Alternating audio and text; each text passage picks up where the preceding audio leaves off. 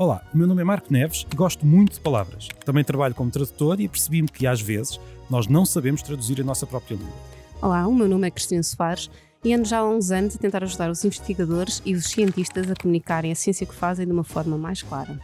Vamos falar com um cientista ou com uma cientista e descobrir aquilo que ela sabe ou que ele sabe e que nós não sabemos. Bem-vindos ao podcast Palavrões da Ciência.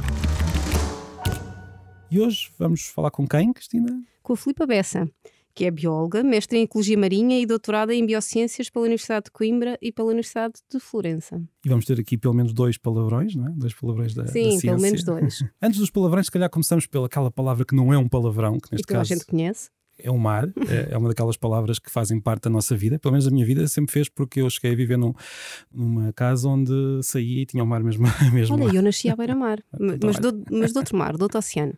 Eu gosto muito de investigar estas origens das palavras e fui ver a origem do mar e é uma origem muito aborrecida, porque, enfim, vem do latim, do latim vem da. não, não há muito a dizer, mas tenho apenas uma curiosidade antes de passarmos para os palavrões que são bem mais interessantes, porque é uma, é uma palavra que nós pensamos que é masculina e é em português, mas por causa da maneira como passou do latim para as outras línguas, eh, acabou por ficar feminina em algumas línguas latinas e até ter alguma, digamos, indecisão numa língua como o castelhano, onde pode ser feminina ou masculina, se bem que a versão feminina do, do mar, la mar, é muito mais poética. Nós cá não, não temos essa indecisão, o mar é sempre masculino.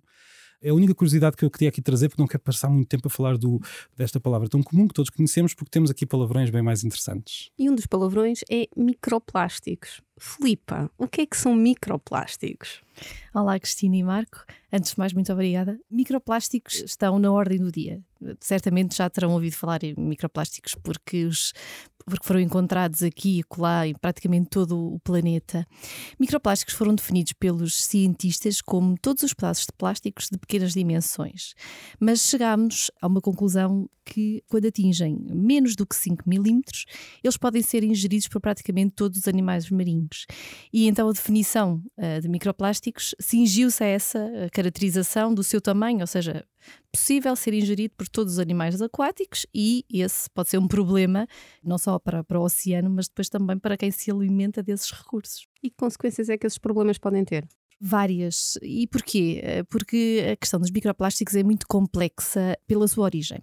Existem eh, muitos tipos de microplásticos, ou seja, microplásticos é um, um conceito que foi eh, definido para diferentes eh, plásticos. Nós temos microplásticos feitos a partir das, das roupas que usamos, ou seja, as fibras sintéticas, e são fibras fininhas, com dimensões distintas dos, dos fragmentos de plástico que podem ser originados, por exemplo, pela fragmentação dos grandes objetos de plástico que perduram no oceano e que se vão degradando e fragmentando em pedaços mais pequenos. Portanto, acaba por eh, ser um, um conceito que é definido para uma série de, de partículas que têm comportamentos muito distintos e que depois podem ter efeitos também muito variados, porque têm polímeros diferentes, têm composições químicas diferentes, têm uma série de um cocktail de, de químicos que poderá estar associado a estas partículas e que podem passar para os animais e, em última instância, para o nosso prato também. E para nós então? Nós encontramos microplásticos dentro de nós? Ou...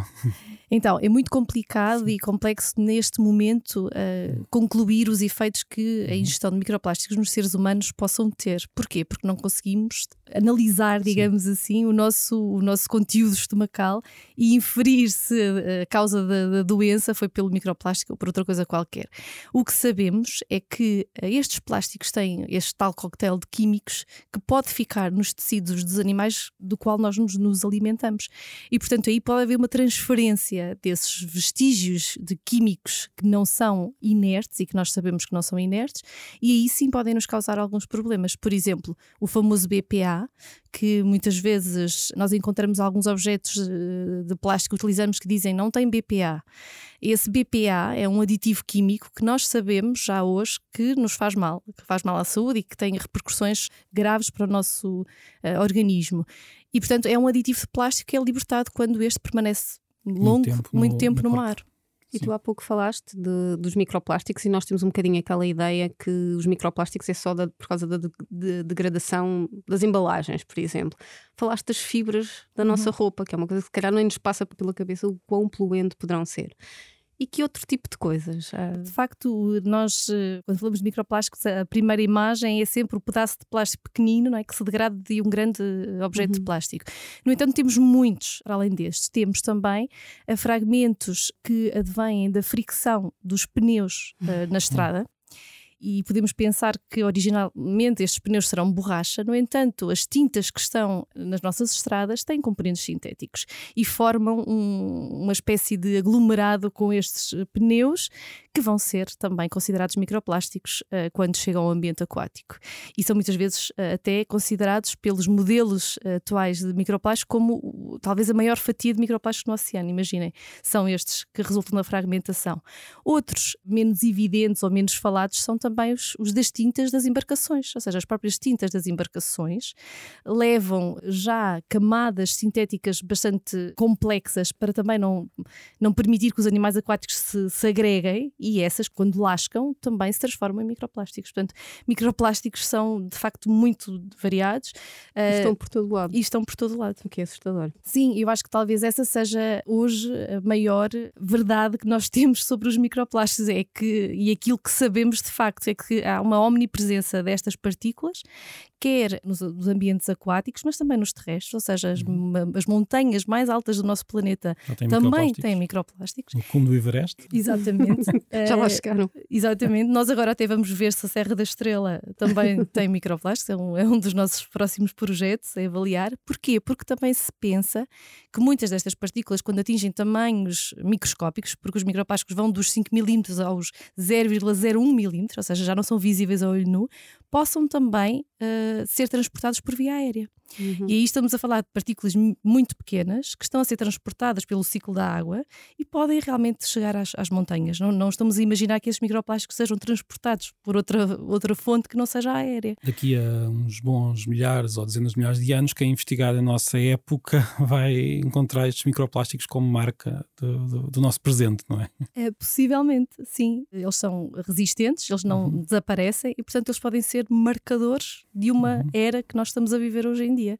E falando de eras, vamos falar do segundo palavrão, que é antropocénico. Exatamente. Apesar de ser ainda uma área, digamos. Em desenvolvimento, não é? Em desenvolvimento, uma vez que os geólogos não a reconhecem formalmente como uma era, uma era acredita-se que estejamos a viver um período do nosso tempo onde as nossas alterações humanas possam de facto causar ou deixar uma marca profunda no planeta.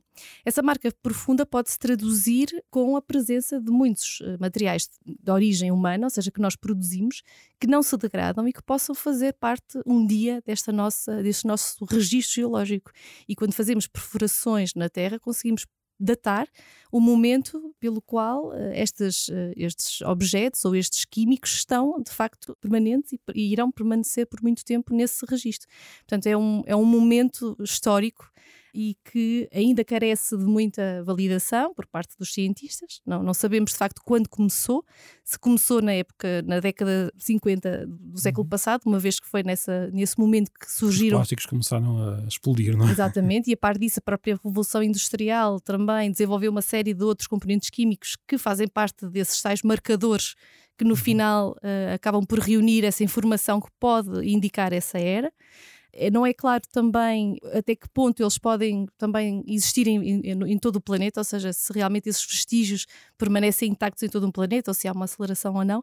Portanto, eh, independentemente dessa dificuldade em aferir quando é que começou, se podemos formalmente chamar antropocénico a era que vivemos hoje, o que é certo é que essas alterações estão a decorrer a, a grande velocidade, eu diria.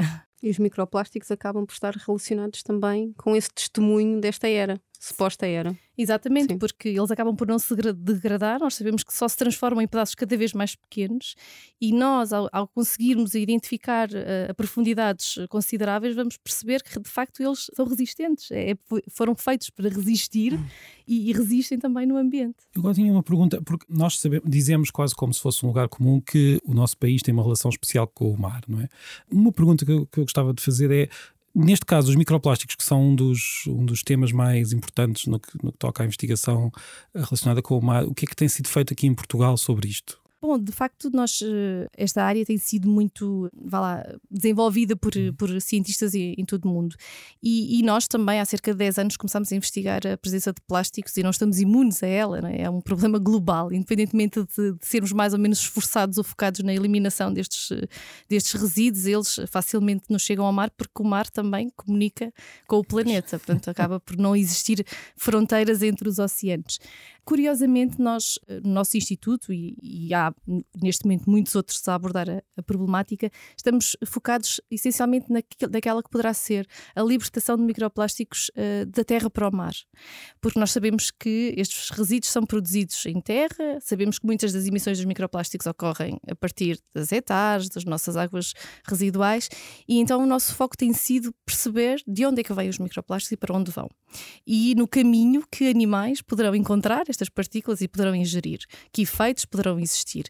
Portanto, nós temos trabalhado quer análises das águas dos rios, Portugal, dos sedimentos das espécies aquáticas, mas também demos um salto à Antártida, por exemplo. Fomos a primeira equipa portuguesa e mundial a testemunhar que os pinguins da Antártida se alimentam de microplásticos.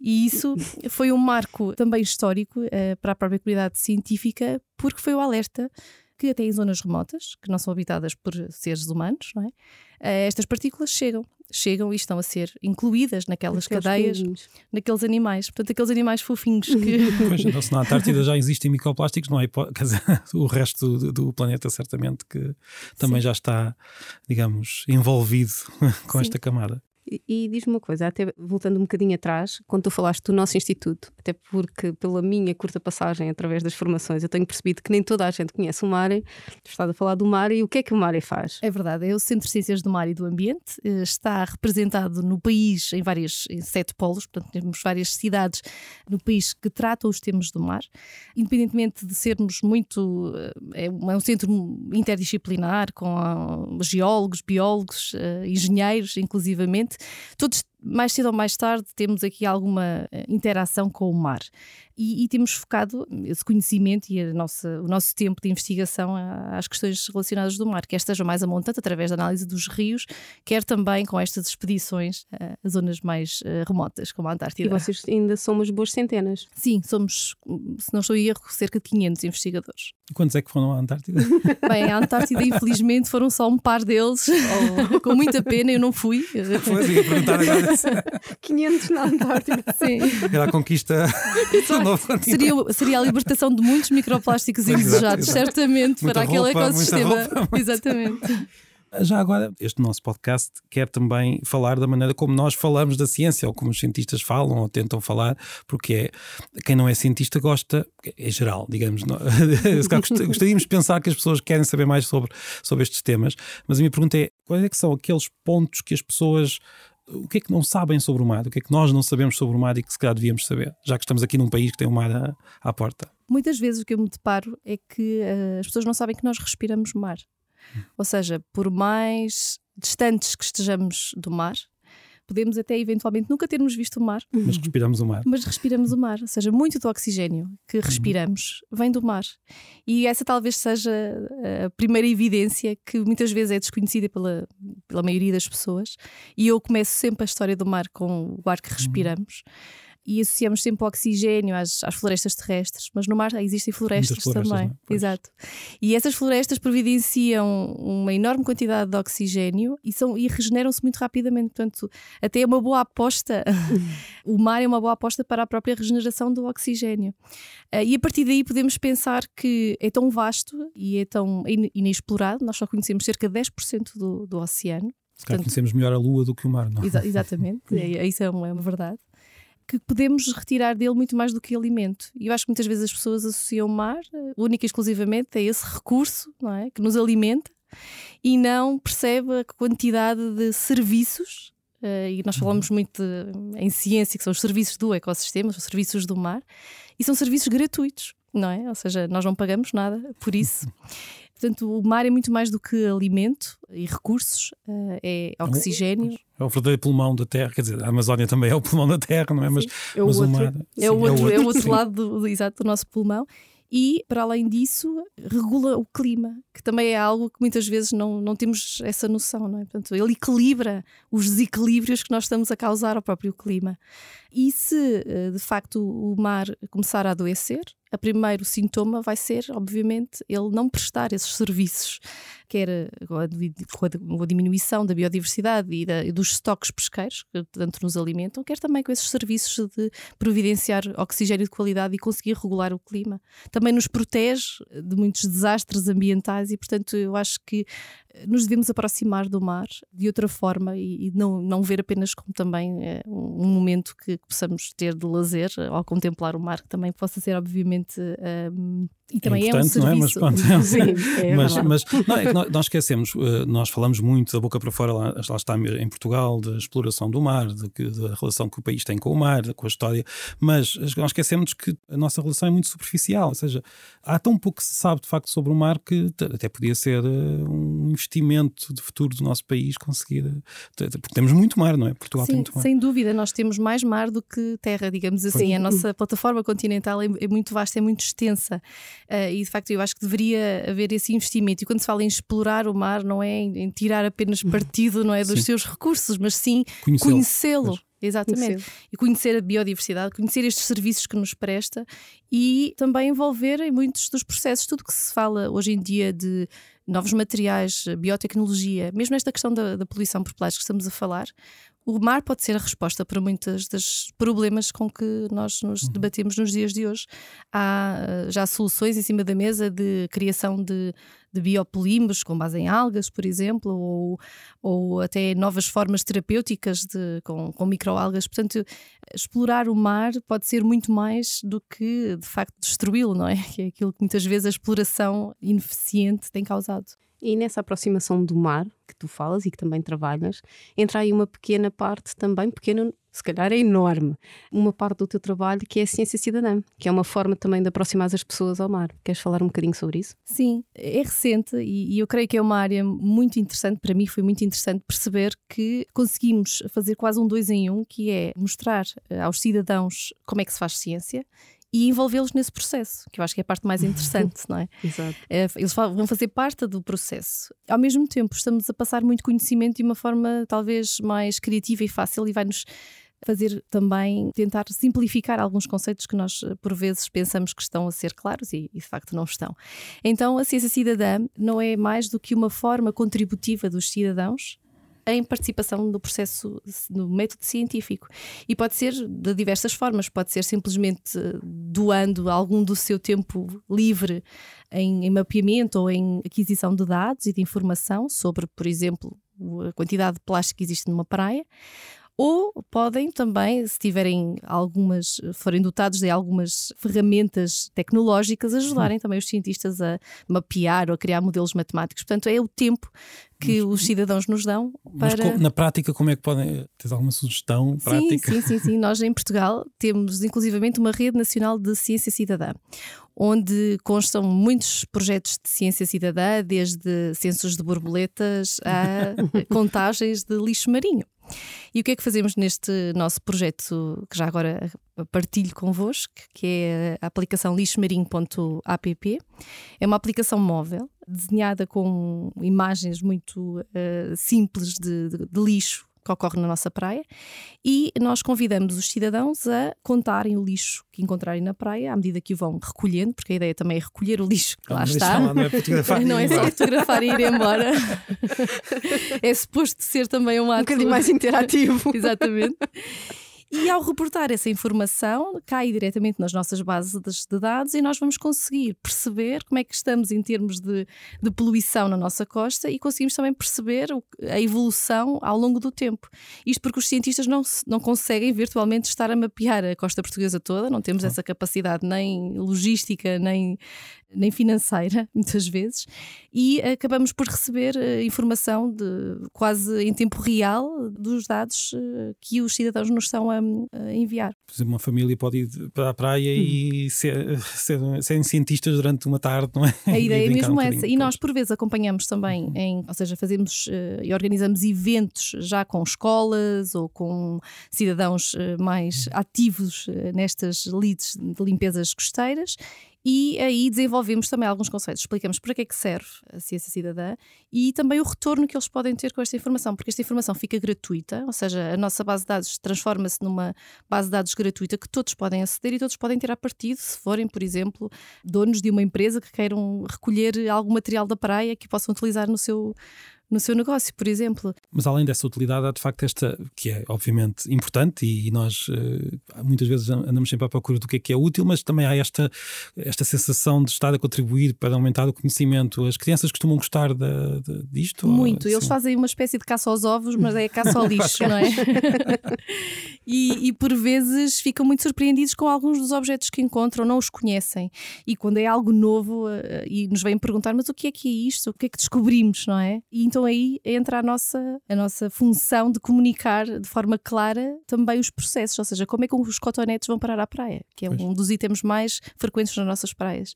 E nós explicamos que vem das sanitas e que nós deliberadamente colocamos os cotonetes nas sanitas e eles não têm forma de serem tratados nas, nas hectares e chegam rapidamente. Nós temos a sensação que pomos qualquer coisa na sanita e que eles, aparecem. Exatamente. Eu acho que essa é a noção de tudo aquilo que fazemos com, uh, com o descartar. Exato. O descartar do plástico também foi assim. Durante muitos anos não sabíamos o que é que acontecia ao plástico, não é? Até que descobrimos que vai parar Se ao mar. não vemos, não existe. Isso. E isto ajuda-nos, esta, estas iniciativas ajudam as pessoas a ver, lá está. E a ver ajuda muito a aumentar a esta. E só, só mais uma pergunta em relação a esta, esta relação de. Isto talvez possa também melhorar o que podemos chamar de literacia do mar. Que, uhum. no, no, voltando um pouco àquilo que dissemos há pouco, nós em Portugal temos sempre esta sensação de que temos uma relação muito forte com o mar, mas será que temos mesmo uma boa literacia do, do mar ou não? Eu creio que não, de facto. É, essa questão de. Nós, nós fazemos muitas palestras de divulgação, de ciência e de comunicação quer com jovens ou mais crescidos dentro do, do mar, e uh, essa, essa primeira informação de que nós respiramos o mar é desconhecida pela maioria das pessoas que falamos. E também existe esta dificuldade, por vezes, de comunicar de forma clara uh, o mar, uhum. não é? Uhum. parece que é tudo muito complexo, não é? E, uh, Aquele e, medo, não é? Sim, e às vezes estas atividades, de, quer de ciência cidadã, quer de envolvimento com os cidadãos, eu acho que é a via rápida de simplificar uh, os conceitos de, uh, e essa relação também que precisamos de ter com o mar. E porquê é que achas que as pessoas acham que o que está relacionado com o mar é complexo? Uhum. Será pela terminologia ou mesmo por algum preconceito que já existe na cabeça das pessoas? É, é uma excelente questão que já, já falámos muito sobre isso. Se achamos que é ineficiente o poder que temos de alteração também, ou se há de facto também esta desconexão por não percebermos que é, que é vital a proteção do, do oceano uhum. e a uhum. conservação. E eu creio que esta, este afastamento, quer do mar, quer do planeta, quer das questões uh, ecológicas, é um padrão global, não é? As pessoas Sim. estão assoberbadas no, no seu dia a dia com tantas questões que acabam por se esquecer que o mar é já ali e que respiramos mar. E eu creio que talvez a, o mais importante é que nos aproximemos uh, do mar e das questões ecológicas através de, de, dessa emoção também, não é? Antigamente, eu recordo-me, costumo partilhar muitas vezes isto com, os, com as crianças, era visto por toda a gente como um ato muito mau deitarmos algo ao, ao chão, não é? O, o, lixo ao chão. E hoje em dia é, é algo natural, não é? Toda a gente, ou as crianças, ou os adultos, tiram os pacotes de, quer seja de plástico ou papel, tudo ao chão. Porque não há esse, essa, essa noção de que é a nossa casa, de que é nosso, uhum. é, é, terra de ninguém e, e, lá vai parar muitas vezes essa terra de ninguém. Então eu creio que nós temos de pensar em tentar aproximar as pessoas através da, da, emoção, do contacto. É, é, é, muitas vezes já, já tentámos educação ambiental durante. Estamos a trabalhar a educação ambiental há muitos anos e conseguimos perceber que continua a não ser efetiva, portanto, falta mais alguma coisa. Pois. Não é só falta de conhecimento, é falta é só, ligação. Falta uma ligação, há ali uma conexão que não está atribuída, que não está, que não nasce eh, e que nós temos de cultivar.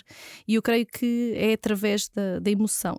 Uma destas iniciativas de ciência cidadã parece que podem perfeitamente, não, não estou a dizer perfeitamente, perfeitamente é a palavra errada, mas podem ser um, um contributo para criar esta ligação emotiva com o conhecimento e depois também com o ambiente para, que, para conseguir fazer isso que estávamos a, a. Sim, eh, eu sinto isso muito com o feedback das crianças. Nós fazemos ações de limpeza com as crianças elas ficam muito felizes no final do dia porque recolhemos não sei quantos sacos de lixo da praia. E, e sentem-se frustradas se voltarmos lá passado umas semanas e continuarmos a ter lixo. E essa raiva também é boa para a mudança que precisamos, não é? Passaram a sentir aquilo como delas, não é? Exatamente. E essa, as, as crianças ensinam os pais, não é? E, e- Uhum. essa pertença é talvez aquilo que nós queremos motivar. É que sintam que é nosso e que devemos preservar, porque dependemos deles para viver. Já tivemos muitas crianças também que, que partilhavam connosco que eu nunca mais vou usar isto em- lá em casa, porque sei que vem parar ao mar. Cotonetes. Portanto, os cotonetes acaba por ser o- sempre uma das do- dos itens mais eh, badalados nestas, Parece uma nestas coisa conversas. tão pequena, tão pequena, tão. E tão- também nunca encontramos depois pessoas que afirmem que o fazem, portanto, que coloquem os cotonetes na sanita. Portanto, é- deve ter sido o ato também de há muitos anos, eventualmente, e que faz com que estes. Ninguém assume. Ninguém assume, sim. E como é que as famílias, já que estamos a falar do, do projeto de comunicação cidadã que tu tens e da recolha de lixo, como é que uma família que vai à praia no próximo verão pode participar? Passo a passo. Passo a passo. É muito simples, porque é é uma, é uma aplicação móvel eh, e hoje em dia estamos a dois toques não é? de, de conseguir descarregar uma aplicação móvel nos nossos telefones. Eh, Não necessita de nada mais do que um registro simples e aparece-nos um layout muito simpático e desenhado até para ser utilizado por crianças, portanto é muito simples, com um, todos uma lista de itens que ocorrem nas nossas praias. Portanto, nós já fizemos o trabalho eh, de mapear quais é que são os mais frequentes, porque senão poderia ser uma lista infinita, porque tudo pode ocorrer Uhum. na- nas praias, não é? E eh, depois, com um simples toque, as pessoas acabam por identificar os itens que mais ocorrem na praia e essa informação está automaticamente eh, ligada a nós e, portanto, eh, em minutos temos a informação dos itens que as pessoas ahm, Encontraram. encontraram. E se- mas se a pessoa encontrar um item que, não, que nunca viu, que não está lá, pode também a mesma Pode reportar sim, nos sim. outros e, e nós já começamos a perceber que há muitos outros e que vamos ter de ajustar essa, essa nossa plataforma também, porque eh, poderá estar aqui também informação relevante que nós não estejamos a, a, A a ter recolher, a não é? recolher. Pois, exato. Sim. Eu agora aproveito para perguntar à Cristina. Nós estávamos há pouco, há pouco a discutir como há este bloqueio quando falamos do mar, como também quando falamos de tantas outras, outras áreas. Tens alguma sugestão, alguma dica para que as- os investigadores que trabalham nesta área possam chegar mais perto das pessoas? A Filipa tocou ali num, num ponto, numa tecla muito, muito importante, que é a questão da emoção e da falta de Uhum. ligação. Muitas vezes, quando comunicas ciência, seja mar, seja química, seja física, é a falta de ligação que as pessoas têm com esse tipo de temas. O mar. Confesso-te, até porque há pouco falávamos do mar eh, e só, só na questão alimentar, mas também não nos podemos esquecer da questão da poesia. O mar está muito presente na poesia.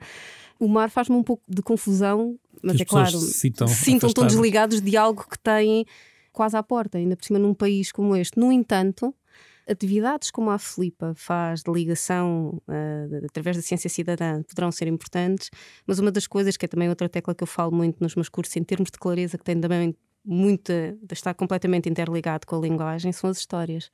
Pegarmos nas histórias da infância, na nossa ligação, nas nossas memórias e conseguirmos ativar essa pertença.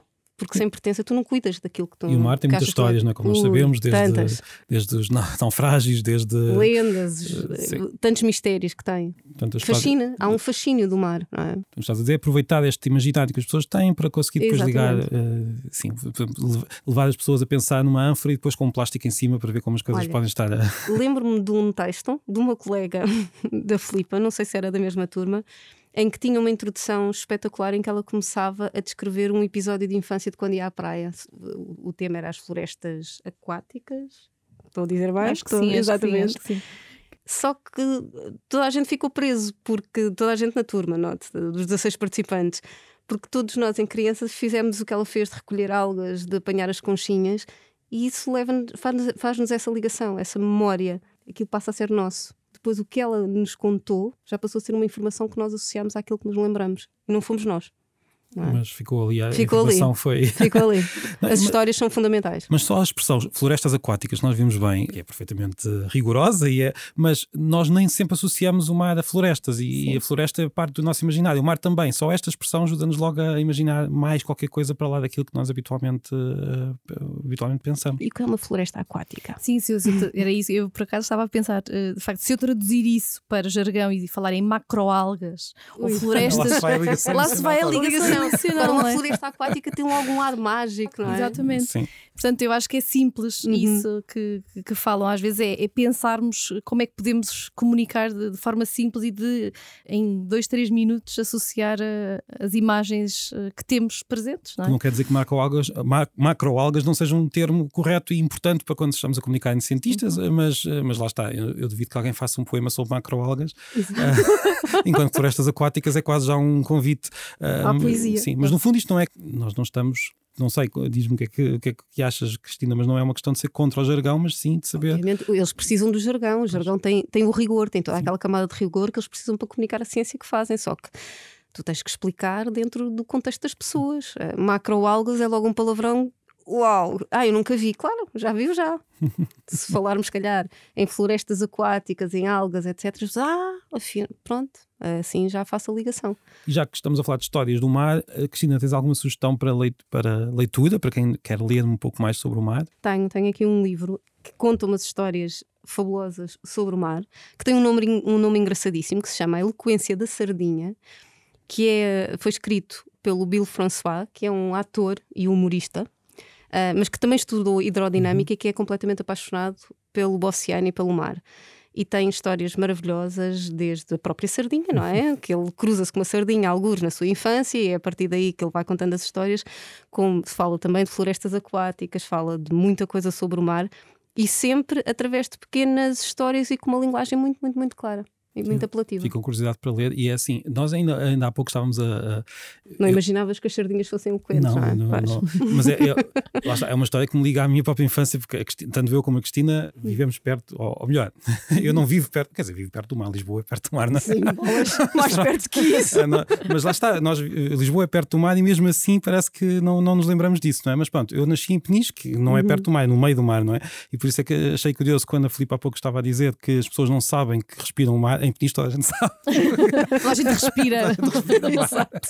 Não há Porque como aquele- não respirar. Não há como não, não, não, não respirar, mas é curioso porque a sardinha também é parte desse imaginário infantil. Eh, Os lisboetas também têm todos a sardinha na, na, na memória da- da- da- dos santos populares e de certeza que não sabem quase nada do que está neste livro e eu fiquei com muita curiosidade de, de- de saber. Sim, sim, vale a pena. É mesmo muito, muito, muito giro. Mas antes de terminarmos, nós temos uma missão para quem nos está a ouvir, não é? Eh, Este verão, quando forem, ou esta primavera, quando forem a primeira vez à, à Ou até praia. no inverno, é. No inverno, sim. Exatamente. Eu Há adoro ir à praia no inverno. inverno.